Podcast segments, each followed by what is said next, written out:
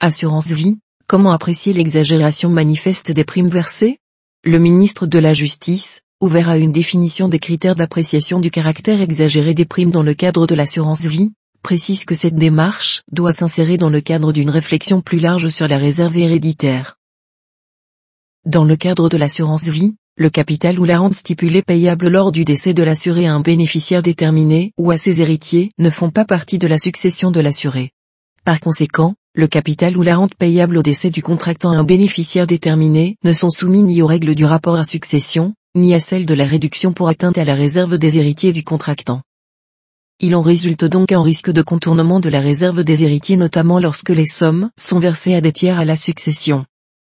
Pour limiter ce risque, les héritiers peuvent, par le biais d'une action en justice, demander la réintégration de tout ou partie des sommes versées dans la succession lorsqu'il ressort que les primes versées étaient manifestement exagérées eu égard aux facultés du souscripteur. Or, si on n'a pu se satisfaire de l'absence d'une définition précise de la notion de prime manifestement exagérée laissée à la libre appréciation du juge au jour du paiement des primes, parce que les situations conflictuelles n'étaient pas fréquentes ou parce que les sommes en jeu n'étaient pas très significatives, ce n'est plus le cas. Aussi un sénateur interroge-t-il le ministre de la Justice sur le point de savoir s'il ne serait pas opportun d'inviter le législateur à fournir des éléments d'appréciation de l'exagération sur lesquels pourront s'appuyer les juges du fond pour écarter ou, au contraire, pour valider les prétentions d'héritiers réservataires craignant d'être privés de leurs droits.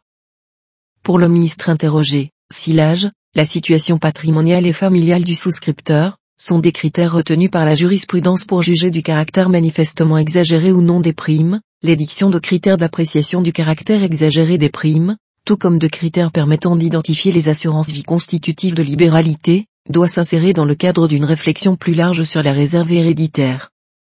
Ces questions font partie des thèmes abordés dans le rapport sur la réserve héréditaire remis au ministre de la Justice le 13 septembre 2019. Pour information, la proposition 23 du dit rapport invite à soumettre, pour les seuls aspects civils, l'assurance vie au droit commun des successions et des libéralités pour aller plus loin.